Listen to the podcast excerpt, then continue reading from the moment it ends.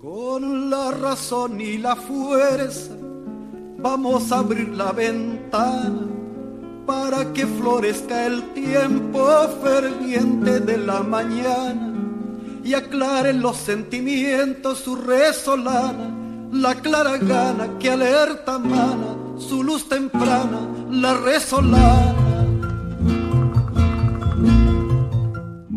Tarde, galera! Estamos aqui no Apenas um Cast mais uma vez com vocês. Hoje vai ser quase, quase, quase um programa da Record. Estamos aqui com Sebastian Carlos. Fala aí, Sebastian. E aí, boa tarde, pessoal, tudo bom? Tudo bom. Essa animação do Sebastian deixa todo mundo empolgado. A gente também tá aqui com o Vitor Hugo Crespo, do Frontcast. Opa, boa noite. Boa noite. E o Mauro Giovanetti. O Mauro Giovanetti, que também é do Frontcast, está participando aqui com a gente pela primeira vez. Bom dia, boa noite, boa tarde. Dependendo, dependendo do horário que você estiver escutando. E é isso aí, gente. Vamos lá. Então hoje a gente vai falar de conflitos que moldaram o continente americano. Então a gente vai falar de quatro conflitos hoje. A gente vai falar sobre a Guerra do Pacífico, a Revolução Mexicana, a Guerra de Independência dos Estados Unidos e a Revolução Haitiana. E aí a gente vai discutir sobre os principais pontos, os principais personagens dessas guerras. E eu espero que vocês gostem muito.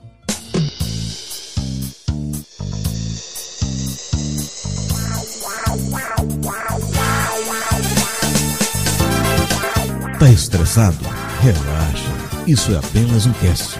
Cotidiano em estéreo.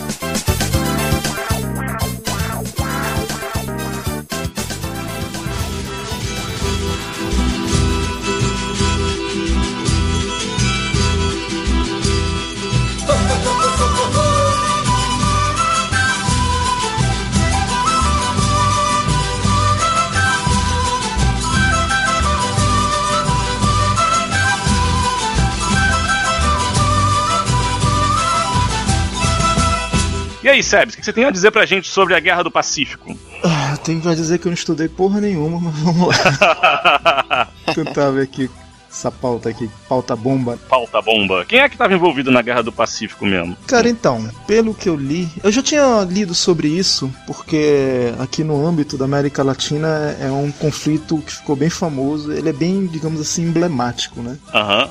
São três nações, é, Bolívia, Peru e Chile, sendo que no primeiro momento a Bolívia se aliou com o Peru contra o Chile, né? Mas posteriormente, até meados do século XX, a gente vê que esse quadro mudou um pouco de figura.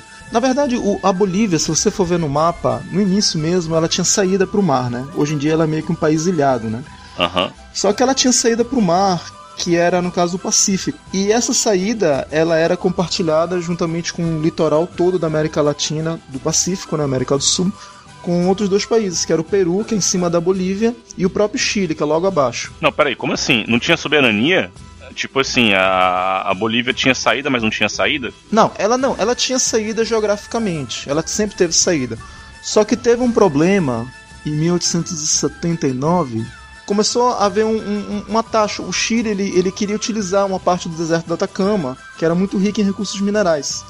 E a Bolívia, por, por, por ser já ter dentro daquele território dela presença e tal, era parte do país, ela queria taxar a parte, né, transporte de minerais e tal e tudo, né, Ah, pois é, eu mineral. fiquei sabendo que era um negócio aí de guano, eles estavam querendo taxar a bosta do- dos morcegos, uma Não, parada então, o que assim. acontece? Era a questão do guano é o seguinte: é, faz parte do excremento lá das aves, né, marítimas, né?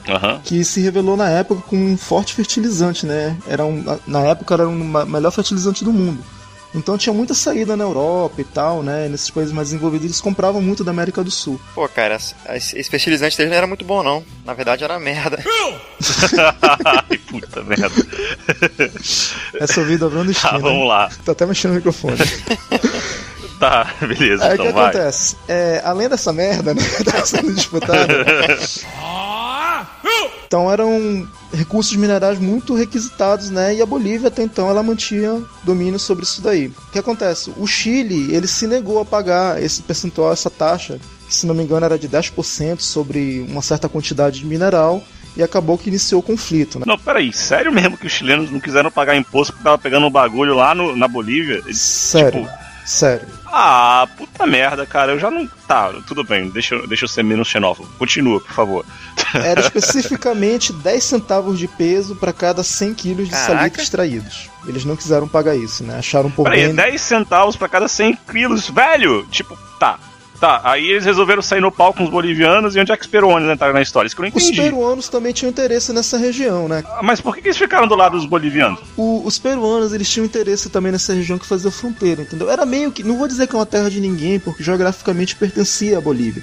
Só que a Bolívia tinha dois fatores que depunham muito contra ela. O primeiro é que ela não tinha muita presença humana na região. Ah, Ou seja, não tinha gente. Aí é foda. É uma coisa mais ou menos similar ao que acontece hoje em dia nas Malvinas, né?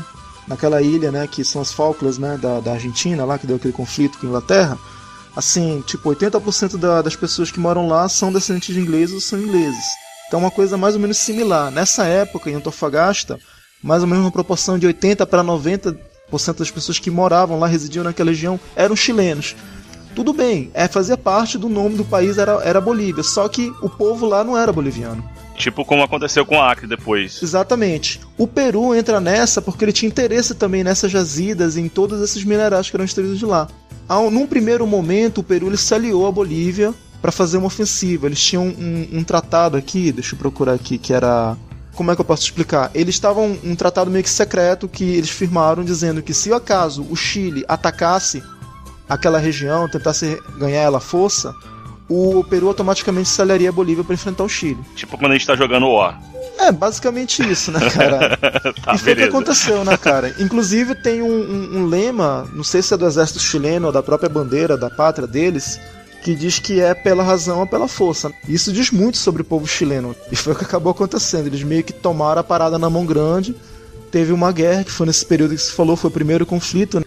Que foi de 1879 a 1883. Em 1900 começou as tratativas de paz, né, para tentar chegar a uma conclusão, porque acabou que o Chile ganhou, conseguiu ganhar a guerra, tanto da Bolívia quanto do Peru, né? E acabou que ele pegou esse pedaço para ele. O Peru tudo bem, continuou concedendo mal porque ele é um país litorâneo, mas a Bolívia se ferrou, né, cara? Ficou sem nada, ficou ilhada mesmo. Até hoje você vê o, o, o impacto disso. Eu tive uns anos atrás na, na Bolívia e você vê que eles têm um problema com, com importação, né? Tudo que eles importam tem que passar pelos. Pelo, pelo, importam tipo da China, né? E, e outros países tem que passar sempre por algum país. Então eles não têm acesso e, e é muito difícil lá. Por exemplo, você vê carros novos. A maioria dos carros que você vê lá, inclusive em La Paz, né, que é a capital, são tudo carros usados, né? Praticamente todos os táxis que eu vi eram, eram carros já bem, bem, bem velhos, né? Aham. E assim, eu, eu morei com a chilena um tempo e foi legal porque eu fui, é, fiquei na casa dela uma semana quando a gente viajou pro Chile. E aí assim, cara, uma das coisas que mais me chamou a atenção foi em Santiago tem um parque, o Parque da Laguera, uma parada assim. Da guerra. E Será? é, não sei. E aí, cara, nesse parque ela me mostrou toda orgulhosa um leão preto que tem lá. Eu falei, pô, o leão é bonitão, né? Um leão assim de pedra, assim, preto e tal. Aí, cara, o- ela falou que os peruanos odeiam aquele negócio porque eles roubaram aquele leão da frente do palácio lá do governo do, do Peru e levaram pra Santiago e colocaram naquela praça pra poder ficar humilhando os peruanos, assim. Então, assim, tipo, rola essa, essa treta, assim, até hoje, sabe? Peruanos e chilenos, hoje, eles ainda não se respeitam. Não é assim, tipo, Brasil e Paraguai, que eu acho que meio que Não, isso é, me- menos forte hoje Essa em tem razão, cara. É, existe uma tensão muito grande nesses países, cara. No futebol é de menos, né, cara? Mas assim, Aham. em pessoas mesmo, né? Eu já conheço, tem casos também. Aqui, por exemplo, no Amazonas tem muito peruano. Né? Eles atravessam a fronteira e vêm pra cá. Tem bastante aqui em Manaus também. E assim, eu tenho alguns amigos que são peruanos e eles falam, cara, nossa, muito mal assim do, do povo chileno. Mas no decorrer do conflito, né, que terminou com a, vamos dizer assim, com a vitória, entre aspas, do Chile, que ele acabou ganhando esse pedaço de terra Aham. da Bolívia, é, entre o século XX começam tratativas, né, de paz, né, a Bolívia apela às Nações Unidas, entre os Estados Unidos no meio também, e aconteceu meio com uma virada de jogo. É, lá pelos meados de 1960 até mais ou menos 1980, houveram várias ocasiões em que a Bolívia teve prestes a firmar um, um- um tratado, uma negociação entre os três países, para ela poder ter acesso ao mar. E nessas três vezes que Aham. teve essas tratativas, o Peru sempre entrava botando areia no meio. Ah, não dá por causa disso, ah, não dá por causa daquilo. Então, acabou que de uns tempos para cá, do século XX até agora, mais ou menos, início do século XXI, quem foi o principal vilão nessa história está sendo mais o Peru do que o Chile. O Chile até que se mostrou bem aberto a tentar negociar, né? Ele não vai devolver a terra inteira, a província inteira, mas ele falou: olha, eu vou construir uma ferrovia como de fato ele construiu, você vai ter livre acesso, você pode sair do seu país, passar por aqui, tem livre acesso, sem problema nenhum. Só que o Peru sempre botando um empecilho, ah, não dá por causa disso, não dá por causa daquilo, e acabou que hoje em dia a situação tá mal resolvida mesmo, cara. De um lado tá o Peru, ele ficou, depois da guerra, ele, ele ganhou, se não me engano, uma ou duas cidades que eram ali perto naquela região. O Chile ficou com grande parte da, da região de Antofagasta, né? A capital, inclusive. E a Bolívia ficou sem nada. E uma situação que se mantém até hoje. Hoje em dia, pelo que me consta, a única coisa que a Bolívia tem direito é fazer essa trilha, tipo como se fosse uma faixa imaginária de terra, que por onde essa faixa trafega uma ferrovia que é justamente sai da capital da Bolívia, né, no caso, de uma cidade mais perto, mais próxima à fronteira, e consegue ter acesso ao mar para poder fazer a, a parte de importação, exportação dela, inclusive do gás, né? Que eles são ricos em gás e tal. E é isso, é nesse ponto que tá agora, cara. Trânsito internacional, né? Então pesa, né, sobre eles. Sim, bastante. Pô, que legal, assim, e de certa forma é uma coisa que não é resolvida mesmo. Uma tensão que a gente aqui no Brasil, a gente nem, nem tem ideia de que essas tensões ainda acontecem, né? Cara, eu vi um documentário, agora ah. à tarde, antes de começar o episódio, eu vi um documentário. Tudo bem que é tendencioso, né, cara? Que é um documentário feito na Bolívia, mas eu não tive tempo de ver o outro lado da moeda, mas acompanhando cronologicamente, cara, vou falar assim, o Chile foi muito filho da puta, cara. Foi. Ele, ele, ele ganhou na, na, força.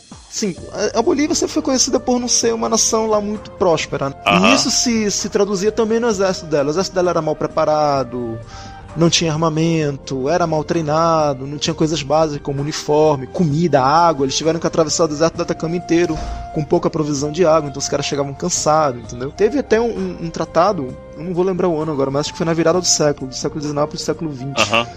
Que o, o representante do Chile falou: Olha, a gente ganhou isso de maneira legítima, na força. Falou assim mesmo. Na, tipo no, no, que seria as Nações Unidas da época. Então nós ganhamos na força, a Bolívia não tem que falar nada porque ela perdeu, ela arregou, tem que sair mesmo. Então quem arregou perdeu, malandro. Basicamente isso ele falou, não tem direito a nada. Uhum. E foi foda, cara. É uma coisa que a gente vai acompanhando. Então, é, essa coisa de territórios sendo incorporados, isso sempre teve ao longo da história da, história da, da humanidade, né? É só ver, só ver os impérios que se formaram ao longo, ao longo dela, Império Romano, Império Mongol. E no continente americano foi muito diferente.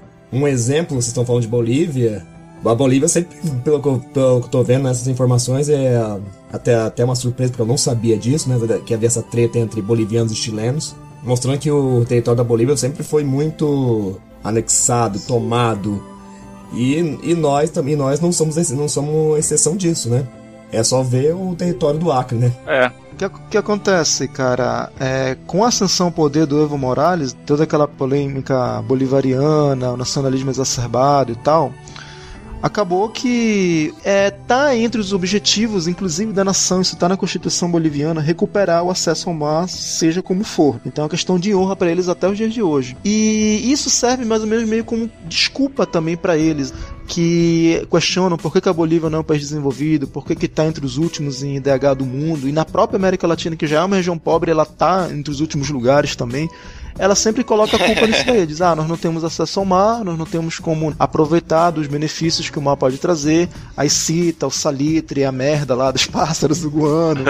A própria, a própria reserva de cobre, que inclusive, não sei se vocês sabem, o Chile é rico, teve essa seção por causa muito desse cobre dessa região, né, cara? O Chile, se não me engano, é o terceiro ou segundo país mais rico da América Latina atualmente. Que nem o cara falou no documentário que eu assisti ele como boliviano ele falava nós não podemos colocar toda a, a conta dos nossos problemas é, dizendo que é por causa dessa guerra que roubaram esse pedaço. Mas também a gente não pode fechar os olhos e dizer que isso foi uma piada porque realmente isso diz muito é, foi um fator e, determinante e, né? Mas não foi um século atrás único. quando isso aconteceu acabou reverberando muito em como a gente é como país agora e por que, que a gente está tão atrás das outras nações. Você está ouvindo apenas um cast esse segundo assunto, cara, é um assunto que me interessa muito. Eu sou doido por esse assunto. Eu acho esse assunto muito foda.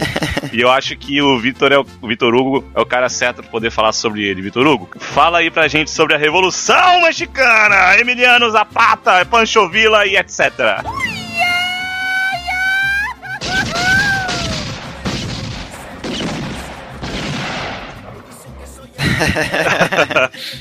Guacamole. Uhum. Como é aquele negócio que vocês comem também? Nachos, Que é Doritos. Ah, aqui né? tem. Tem. Pior que eu Tacos. tenho, cara. Eu tenho, vou botar uma foto depois Burritos, aqui, vocês. Chaves, churros, Tacos. Aham. com gosto de de limão, sei lá. Moritos.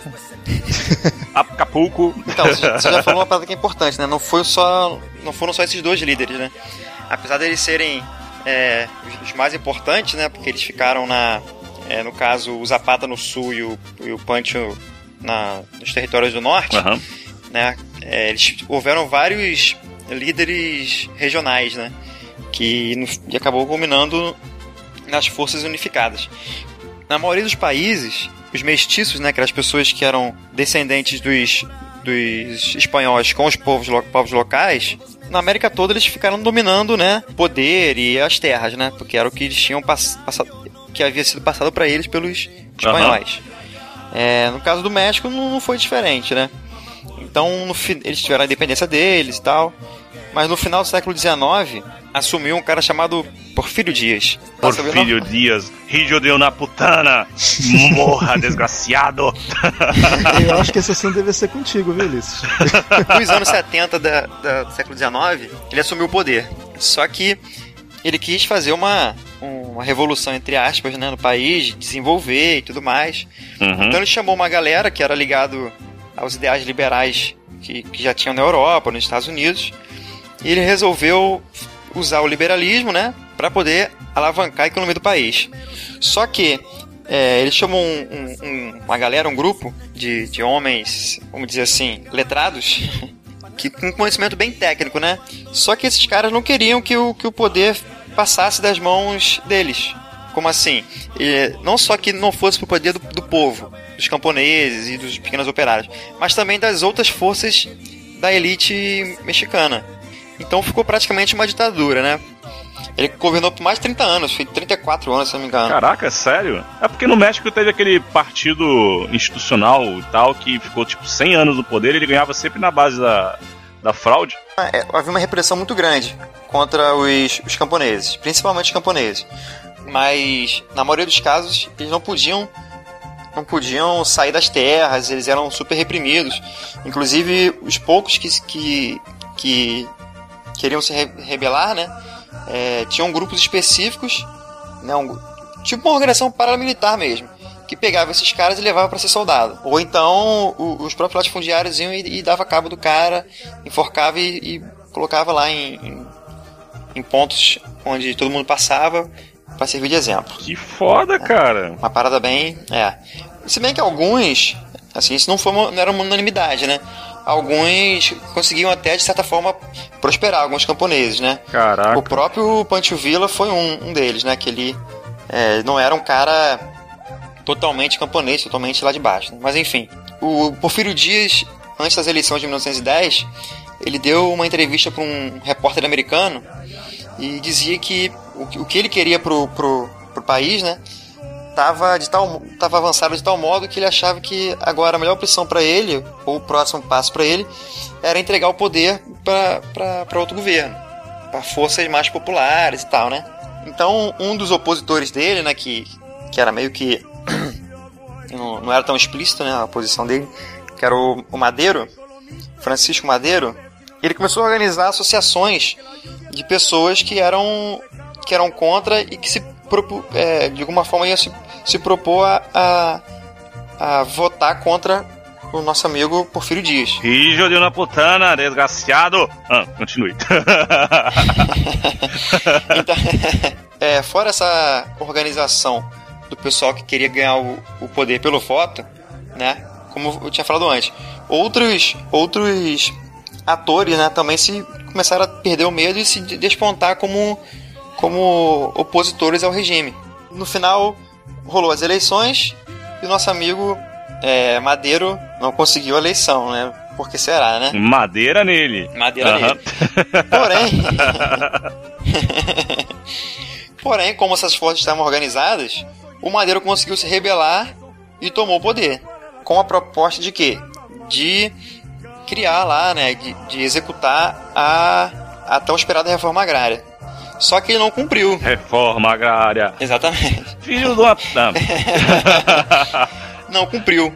E essas lideranças principalmente o, o Zapata no, no sul e o, e o Pancho Villa no norte, começaram a, a, a lutar para derrubar o, o, nosso amigo Madeiro. Bom, então eles foram lá e tomaram o poder desse cara, Pancho Villa e o Emiliano Zapata. Então eles começaram a fazer uma série de reformas, começaram a reformar agrária em vários, vários locais. Eles tiraram do poder depois do tal do general Huerta. No México houve uma série de uma série não, né? Houve uma troca de poder duas vezes, que o general Huerta também foi lá e pegou o poder de volta dos, dos revolucionários. Houveram as eleições de 1914, né? Então eles propuseram uma, um novo plebiscito, né? Uma nova série de votações para finalmente acabar com, com a guerrilha. Ah. Mas quem ganhou essas eleições foi um grande latifundiário de nome Carranza, que ele era apoiado, adivinha por quem? Estados Unidos. E ele foi eleito presidente. Fazer o quê? Uhum. E aí ele foi, elaborou uma nova Constituição em 1917, com alguns viés liberais. Só para tentar situar as pessoas aqui, assim, é, você falou que os Estados Unidos estavam envolvidos, assim, as pessoas estavam estavam comprando armas dos americanos para poder fazer a revolução e tal. É, os mexicanos também. Teve mais algum país envolvido nesse conflito? Não, não, foi só. Na verdade, os americanos em si, eles apoiaram o. o eles não apoiaram os revolucionários, a princípio.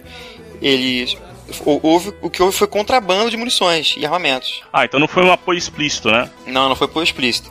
Inclusive, o, os Estados Unidos foram contra os revolucionários.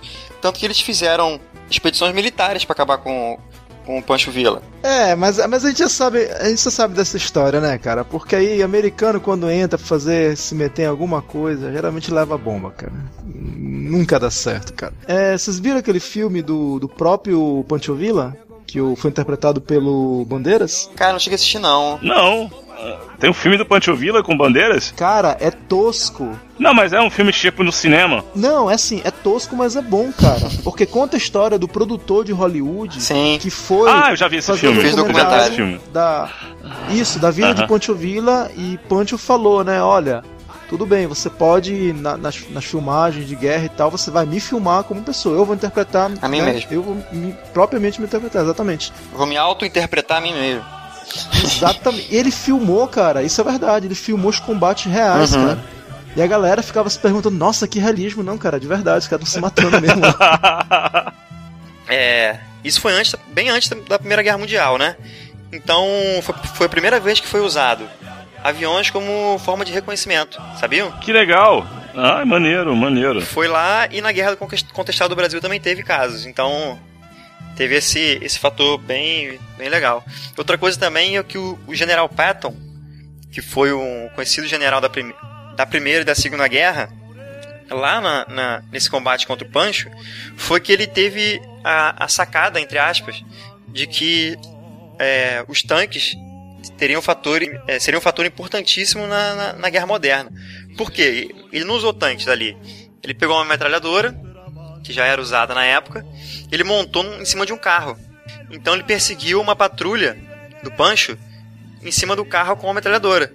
Então ele reparou ali que o futuro da, da, da infantaria é, estar aliado à mobilidade dos carros. Mas assim, Vitor, e quais foram os resultados aí da Revolução Mexicana, no fim das contas? Não foi conseguida a reforma agrária da maneira que eles queriam, porém é, alguns avanços, entre aspas, foram conseguidos. A perpetuação de poder dos, dos presidentes, né? algumas reformas trabalhistas que diminuíssem o impacto da, do sofrimento das pessoas da maneira que era antes, porque na verdade elas continuaram sofrendo, continuaram trabalhando sem ter terra, mas o, o governo deu uma amenizada para dizer que eles eram mais, entre aspas, humanos com os, os camponeses. E nisso resultou o quê? acho que o fator, a, a, o que a gente mais pode trazer do, dessa revolução para hoje são os territórios zapatistas no México, do México que existem ainda hoje. é, é, rapidinho, esse é aquele cara que bota o capuz e fica fumando charuto? Exatamente, exatamente. Ele botava, ele, ele já saiu já do. ele não é mais o, o, aquela figura, aquela pessoa que estava tava ali, que alguns estudiosos dizem que o subcomandante Marcos era mais de uma pessoa, mas enfim, ele pediu, ele pediu baixa. Uhum. Ele não é mais é mais o subcomandante Marcos. Ele era tipo o Kaiser Souza, né? então, o que acontece com, com, com esses, esses territórios zapatistas, né? Em 1984, alguns socialistas, marxistas, eles foram lá para essa região do campo do, do sul do México para tentar fazer uma revolução campesina dos moldes marxistas, né, socialista. Então eles ficaram, eles tinham a ideia, né, de que o povo deveria ser, ser ideologicamente preparado para um levante, que uma revolução com poucas pessoas ia ser desbarateada como todas as outras aqui na América Latina foram de alguma forma. Então a questão da terra, o uso da terra em comum, né, é, o uso da é, a educação, né, entre esse tipo de coisa. Então eles vivem lá da maneira deles e o restante do México vive da sua maneira também, e estão lá até hoje. Pô, legal, cara, muito legal mesmo. Assim, é, é maneiro você perceber que teve um conflito interno, assim, tão forte na, na América do Sul e tal, na América do Norte. É, na verdade, ele foi o primeiro conflito social do século XX, social, social anterior à Revolução Russa. Maneiro, maneiro. Saca tu butaquito, cielito lindo, sacando. Que si tú tienes miedo, cielito lindo, yo estoy temblando. Saca tu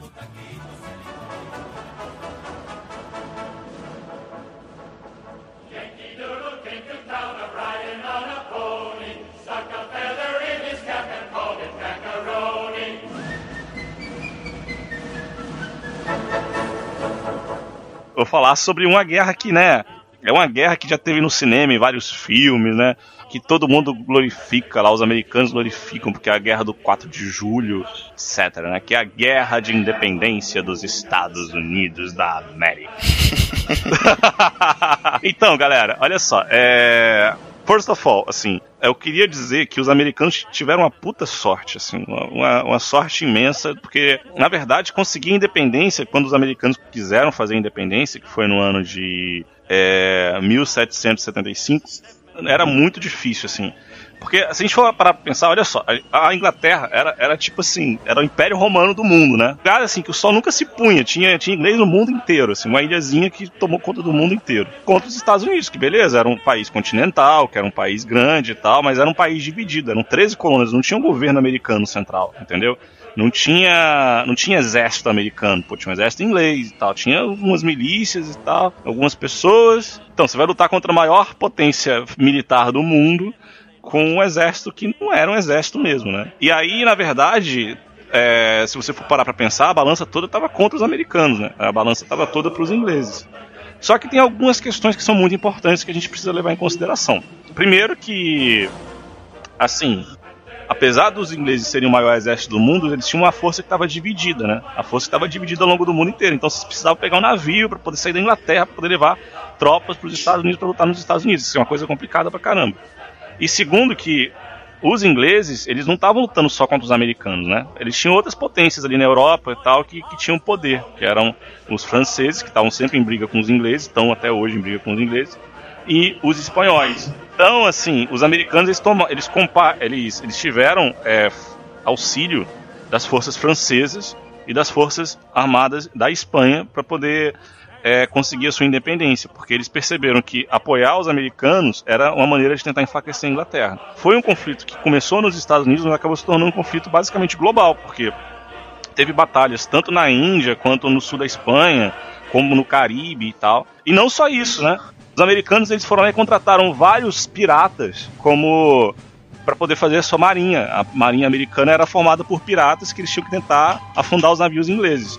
Porque era muito importante isso, porque os ingleses dominavam os mares, né? Então como é que os franceses iam levar tropa para os Estados Unidos se toda vez que tentava chegar tropa, os ingleses iam lá e derrubavam, afundavam os navios todos? E olha, e olha que, que ironia isso. Olha que ironia, porque você falou, a, a Marinha Americana era composta basicamente por piratas. Os piratas, nada mais, nada menos, são ingleses, né, cara? os piratas mesmo, originais, a maioria eram ingleses, cara.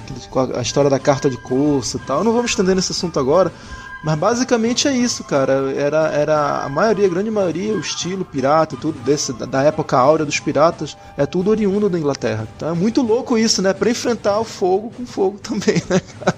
Enfrentar o fogo com fogo. Mas assim, é, eu acho que as pessoas não têm ideia, não têm noção, assim. Não tinha marinha, não tinha exército, não tinha governo central, não tinha porra nenhuma. Aí chegou e começou uma revolta. George Washington era o principal representante dos americanos na, na guerra e nos ingleses era o Charles Cornwallis é, e o Thomas Hull, William Hull. E assim, os ingleses tinham tudo para ganhar, assim, sério mesmo. Porque, tipo, todas as batalhas no começo da guerra não tinha a menor chance. Os ingleses tinham um exército treinado, os americanos eram basicamente sabe? Você chamar uma pessoa, um camponês pra poder É, lutar. é basicamente milícias mesmo. É, então, e depois teve realmente as milícias. Teve o exército americano mesmo, o exército lá do George Washington, tinha as milícias também. E aí é que tá a grande questão, né? Os ingleses eles não tiveram a ousadia de destruir. Porque o que, que eles queriam? Eles queriam manter o, o poder, mas eles não queriam simplesmente matar todo mundo, né? Porque na verdade tinha americanos que eram a favor, né? Que eram, que eram a favor do governo inglês também. Então eles queriam tentar manter as coisas ali. Então os, americ os ingleses não podiam simplesmente sair destruindo tudo, porque eles tinham os aliados deles lá na Terra e tal.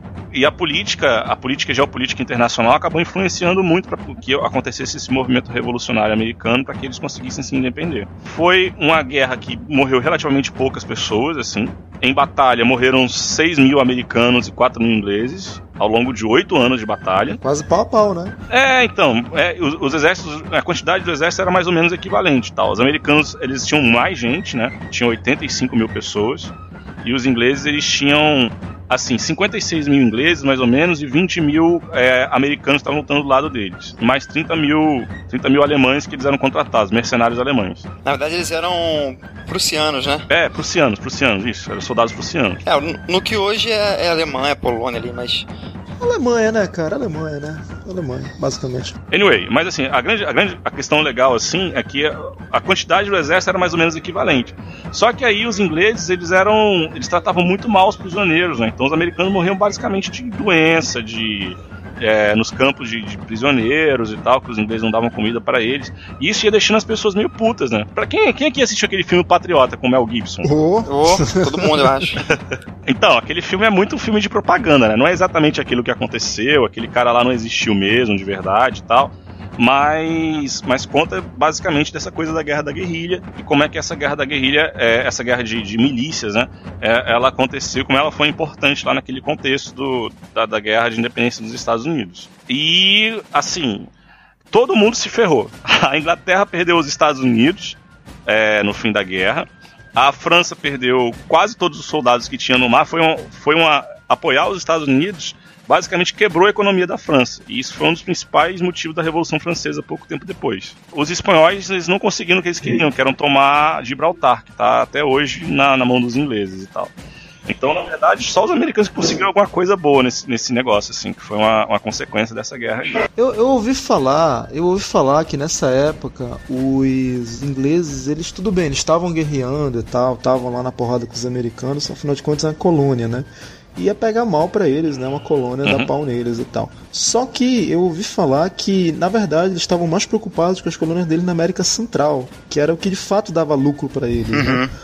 Estados Unidos em si mesmo, uhum. não vou dizer que era uma questão de honra, que tinha lucro também em território americano, só que era infinitamente menor do que eles conseguiam lá na América do Central, né? É, ele, então, é, é... eles lidavam como se fosse um território. Era, né? Um território deles. Então não produzia tanto quanto as colônias de, de da América Central, porque, por exemplo, se produzia cana-de-açúcar, café, entendeu? E isso era muito valorizado e se vendia muito na, na Europa, né? Então, por isso essa, esse quase, quase um desprezo. O cara é, pode ser só como desculpa de mal perdedor, né, cara? É. Mas é, um fato. Uhum, isso aí tá, tá, nos livros e realmente faz sentido. Mas na verdade, essa parte de, de eles serem perdedores, isso não iniciou, não iniciou dessa maneira, não. Porque como a gente estava falando, né, o pessoal, os americanos de início, eles eram bem mal preparados. Então eles tomaram vários, várias porradas, né?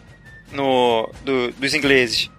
Só com o tempo eles foram se organizando, a vanguarda da, das forças americanas foram tendo treinamento de certa forma mais formal, entendeu? De como lidar com as linhas britânicas. Então, de início eles tomaram muito pau. O George Washington foi um dos generais que mais perderam batalhas na, na história conhecida. é, ele perdeu muitas batalhas, cara. Só que ele, né, ele conseguiu ganhar outras. É, isso.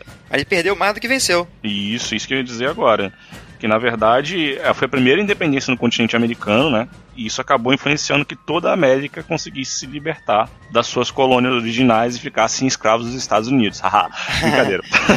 Não, mas, mas, Abriu mas, precedente. Mas, tipo, abriu precedente e além de tudo, os outros países de baixo, falando da América Latina, eles sabiam que se eles lutassem pela independência ia ter uma potência lá em cima que ia, ia apoiar. Uhum. Porque ele não poderia, né, não ensinar pelo dando, dando exemplo, né, cara? Uhum. Falou, se eu, tô, se eu tô dando exemplo, eu lutei pela independência, nada mais justo do que eu apoiar outros que fazem a mesma coisa. Até porque em alguns momentos eles foram é, opositores da Espanha.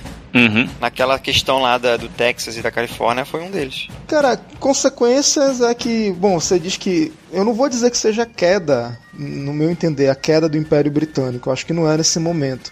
Mas é fato que você entende que depois que o sol se pôs no Império Britânico, ele ascendeu nos Estados Unidos. Para meu pai, ele fala uma coisa assim: ele fala que nunca uma mãe vai ficar contra o filho. E eu vou te falar que. faz um tanto de sentido nessa questão. Nas guerras que tiveram depois disso, de um jeito ou de outro, a Inglaterra sempre apoiou os Estados Unidos. E é aliado conhecido, é aliado forte. Verdade. Então é, é foda, cara. Segunda Guerra Mundial, guerra do Iraque agora, que vocês vão comentar no podcast de vocês depois, tem um apoio maciço britânico às investidas e à, à política norte-americana mundo afora. É, e inclusive o, a própria questão do Império Britânico em, em relação à presença militar não mudou tanto, né? Porque os países da Commonwealth, eu acho que fala, Commonwealth, Aham. são os países, as ex-colônias britânicas, elas ainda estão sobre, pelo menos de uma forma mascarada, sob o comando da, da, da rainha. Por exemplo, Canadá, Austrália, esses países, quando se a, a Inglaterra entrar em, ou a Grã-Bretanha entrar em conflito, eles, eles solicitam os exércitos desses países. É, é, fica parecendo que a Inglaterra ela saiu do pódio para virar meio que eminência par, né? Ali por trás, só achando os pauzinhos, né? É, foi uma. Praticamente pode entender isso como uma forma de eles manterem ainda seu império colonial. Uhum. E se a gente for parar para pensar em influência da língua inglesa na cultura pop, na cultura geral, pff, a gente vai longe, cara. De pouca coisa mudou. Você está ouvindo apenas um cast. Para a última guerra que a gente vai falar de hoje, a gente vai falar aí com o Mauro. Fala aí, sobre o que a gente vai falar agora? Eu estarei falando sobre a história de um, de um país que atualmente, né, vem, vem passando por um grave, por, por uma grave crise social, econômica e que foi agravado, foi agravado nos últimos anos por um grande desastre natural, né? No caso, o Haiti. Uhum. Haiti, o Haiti. A serpente uhum. e a lua. O Haiti ele se destaca de muita, muitas nações americanas, porque ele é um país localizado no continente americano, no caso, América Central, como vocês me falaram, como a, a América Caribenha, né? Uhum. Extensamente povoado por descendentes de, de europeus, indígenas e africanos. E o Haiti ele vai se destacar, no caso a Revolução Haitiana, ou Revolta de São Domingos, como foi chamado, por ser a primeira revolta de independência organizada por ex-escravos. É muito maneiro, né? Bem interessante isso aí. Caraca, que maneiro. E um processo de independência bem sucedido. Isso que é mais interessante, bem sucedido. Você teve outros casos de revoltas organizadas por escravos que não tiveram uma, uma, um impacto tão grande. Ou, ou, conseguiram, ou conseguiram desenvolver muito bem. Só que do Haiti vai dar, vai dar certo. O São Domingos era uma colônia francesa. Foi uma uhum. colônia francesa. E basicamente o que foi implantado em Haiti foi o mesmo modelo econômico implantado no Brasil, Argentina, parte dos Estados Unidos. Na verdade, boa parte da, do continente americano como um todo, como a, a ideia de uma colônia de exploração. E no caso, e no caso do Haiti, o principal produto de exportação era o açúcar. No auge, no auge da exploração açucareira, o açúcar, o açúcar de São Domingos correspondia a 40% do, do mercado mundial de açúcar. Porra! Caraca, era o mercado açucarado. Caramba! O que fazia do Haiti a colônia, a colônia mais próspera da, da França na América Caribenha. Ô, ô, Mauro, uma dúvida, não sei se tu vai saber me responder. É, o açúcar deles era da beterraba ou do cana de açúcar? Cana de açúcar mesmo. Cana. Cana de caralho, mais trabalhoso ainda. Então, no caso, era uma colônia de exploração, como eu falei, né? Responsável por produzir açúcar, que dava enormes lucros para a França. Nessa, nessa conjuntura colonial, você desenvolveu-se três grupos principais. O grupo dos colonos brancos, né? Na qual eles chamavam até de blancs, que eram os grandes proprietários, a elite, o governo, enfim, que correspondia à- minoria da população. Calcula-se que algo em torno de 40 mil. Logo em seguida, você vê um grupo, do, um grupo de mestiços e ex- ex-escravos, que executavam funções diversas. Muitos deles é, tinham, ah, no caso, por exemplo, filhos de, de de brancos com ex-escravos. Muitos deles recebiam, recebiam uma educação, é, participavam do exército.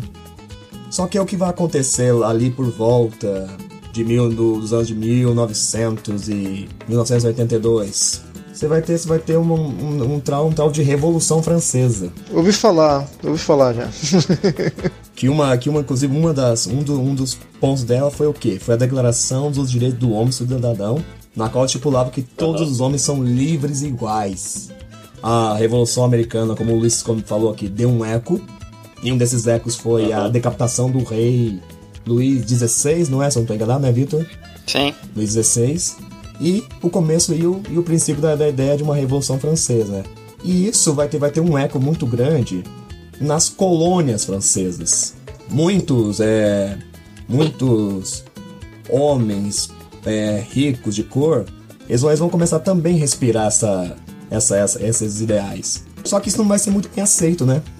Ficava aquela, ficou aquela situação meio estranha, né? Já que todos os homens são livres iguais, então o que, o que justifica a ideia de você ter escravo? Ou uhum. desistirem escravos? Robespierre, né? Até, até hoje ele é, ele é reverenciado por muitos povos no Haiti. Porque foi, foi ele que criou, criou a lei que abolia a escravidão. Legal. E aí teve a lei que abolia a escravidão e aí eles resolveram se revoltar para poder é, fazer a independência. É, então. na verdade, na verdade, o processo de independência foi consequência, na verdade. A proposta, uhum. a ideia, a ideia era, era, eles se tornarem livres, né? Se tornarem livres da, uhum. da escravidão. E aí o que aconteceu? Muitos desses homens, é, ex-escravos, eles começam, começam a a chamar a, a pedir auxílio dos demais escravos e eles vão conseguir ter esse, ter, ter esse respaldo. Até porque, como muitos deles eram, eram africanos, não, é, não eram, não eram nem nascidos na, no continente, então isso, isso, vai, isso, vai, isso vai conquistar eles. E um desses, um desses líderes, que inclusive é o, é, é o patriarca da independência, é o Toussaint Louverture. Ele era filho de, de, de, de escravos domésticos, né? E, com, que conseguiu certa educação. Teve condição, por exemplo, de estudar em academias militares, Chegou, chegou a organizar trabalhos é, em carreira militar pela Espanha, pelos ingleses. E a princípio se aliou, se aliou com os franceses como, como forma de, de, manter, de, manter, de manter a ordem no, em São Domingos. Entendeu? Só que, uma, só que ele sempre foi, sempre, só que ele sempre foi contrário à escravidão. Ele era, até o fato de ele ser negro, negro, filho de escravos, então ele sempre foi contrário ele vai conseguir organizar um exército onde eles vão conseguir vencer os exércitos franceses. Foram, foram enviados para lá, mando de Napoleão. O primeiro? É, o Napoleão mesmo. Napoleão Bonaparte? Que legal, cara. Ser humaninho. Como eu falei, como eu tinha falado antes, a São Domingos era uma colônia muito rica, né? Afinal, 40% do comércio mundial de açúcar vinha de lá. Então eles não queriam per perder esse acesso. E sem falar também da, da elite, que era, que era simpática a elite local feita pelos descendentes dos colonos. Mas assim, como é que foi a revolta? As elites locais, elas vão, elas vão tentar se reorganizar para tentar retomar o controle. Só que o que acontece? Uhum. uhum. Eram 40 mil colonos contra 500 mil escravos. Caraca. Putz. E nesse processo lá, deles tentando reconquistar a independência, assim, muitos atos, assim, é, sanguinários foram feitos mesmo. Basicamente, os escravos, eles, os ex-escravos, eles mataram o, os colonos brancos, em sua maioria. Ah, então é por isso que, que depois foi difícil eles conseguirem reconstruir a economia deles, então. Não só por isso. Isso é uma coisa que até então você tem, eu vi, eu vi obras de arte, por exemplo, que mostra, por exemplo, é, escravos segurando uma cabeça de um homem branco, é, fazendas sendo queimadas a, o processo de dependência veio como consequência, veio como consequência desse processo de, de luta por uma, por uma liberdade dos escravos. O Haiti vai ser a primeira, vai ser a primeira nação americana cuja, cuja o processo de dependência não foi, não foi organizado pra, pelas elites. E no caso, o que, que vai acontecer? Qual que vai ser o peso? Eles conseguiram independência? Sim. Contudo, nenhum país do mundo vai reconhecê-los o que incluiu os próprios Estados Unidos. Mas, mas que estranho isso. Te, teve algum lobby não vou dizer inglês, né? Porque não tinha muito a ver, mas francês aí na parada para ninguém reconhecer? Teve algum. Por, por que isso? Teve algum motivo ou simplesmente por. Ah, os caras acenderam pelo povão e não pela elite, então, ah, vamos virar cara, ele não existe. Uma coisa assim ou teve algum motivo? Ah, tem. É que no caso, a maioria dos países, assim, americanos no caso, eram todos escravistas, né? Então, na verdade, a ideia de você, por exemplo, não reconhecer, na verdade, é matar o processo evolucionário ali na origem, não deixar que eles se espalham. Os Estados Unidos, por estar vinculados diplomaticamente com a França, até porque nesse mesmo período, a França havia, havia abrido mão do estado da Louisiana para os Estados Unidos. Só que só vai reconhecer a independência haitiana lá com Abraham Lincoln. E a França só vai reconhecer a independência do agora chamado Haiti em 1834, se não estou enganado. 1834, mas depois que os, os haitianos concordaram em pagar uma soma de 150 mil francos suíços. Mil não, milhões de francos suíços. Caramba. É pra, é pra desestabilizar mesmo, né? Pra acabar com os caras mesmo. Exatamente. Aí você junta esse embargo econômico, mais essas dívidas pesadas, é o, isso, isso, isso acabou, isso eliminou qualquer forma do, da, da nação conseguir se reconstruir. E os efeitos disso você sente até hoje.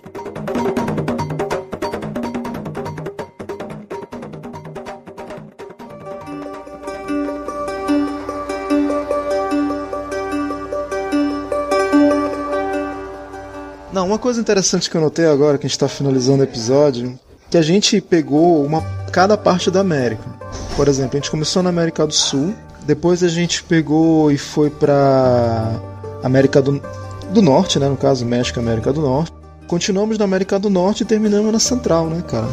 Interessante isso daí, cara. A gente abrangeu cada espaço. É porque são guerras diferentes, né? Conflitos diferentes, né, cara? O que, o que mostra como, como o continente em si foi forjado mesmo na base da violência, cara. É, e tem uma, uma ideia equivocada de que as coisas foram, tipo, o grito do Ipiranga foi, tipo, um grito e aí acabou, entendeu? Exatamente, exatamente. Acho que, acho que uma conclusão, uma das conclusões que a gente pode tentar tomar disso tudo é que era porrada mesmo, cara. É uma das coisas que acabou resolvendo. Teve muito conflito ideológico, muito muita política deve ter tido também por baixo dos panos. E dentro de tudo isso, se a gente fosse comparar a outras regiões que foram colonizadas, como por exemplo a África, cara, eu acho que a gente está bem na fita.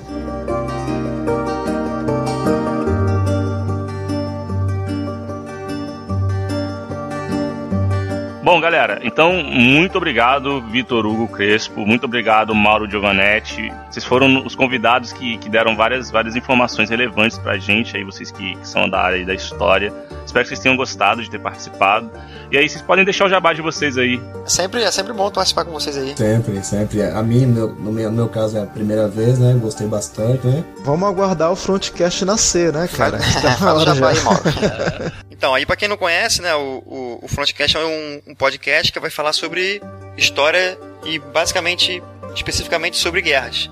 É um, um podcast sobre guerras, batalhas, esse tipo de coisa. E onde que a gente vai poder achar vocês? Vocês vão poder achar a gente no www.frontcastpodcast.wordpress.com e o nosso feed vai estar no feed do Mr. Play. Beleza. E aí, Sebastian, deixa aí as nossas informações também. E se você quiser achar a gente, basta procurar no agregadores mil que tem por aí apenas um cache, ou um numeral, ou a palavra 1, um, você acha a gente. Ou então acessa www.apenasumcast.blogspot.com.br. A gente sempre, quando tem um convidado, a gente pede para ele escolher a música, né? Tocar a música do Fantástico, que vai ser a música que vai tocar aqui no final. É Bohemian Episódio do Queen. Ah, beleza.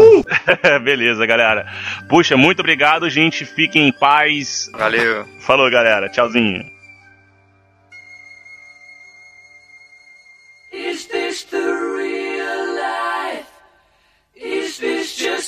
Just fantasy? Caught in a landslide, no escape from reality. Open your eyes, look up to the skies and see. I'm just a poor boy. I need no sympathy because I'm easy come, easy go,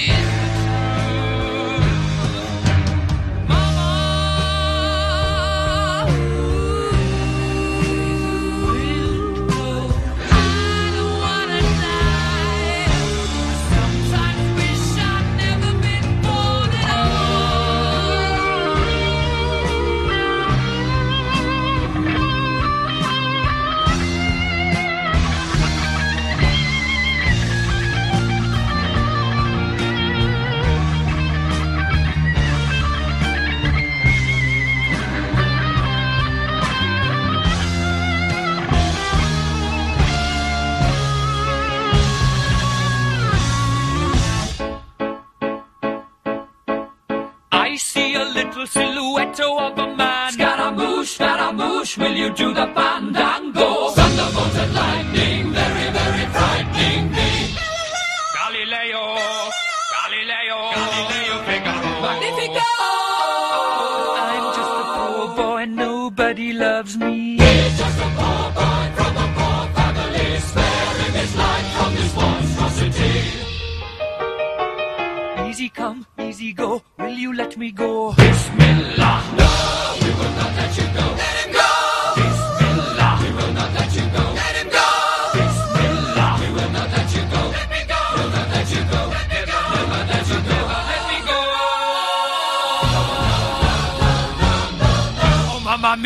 mamma mia.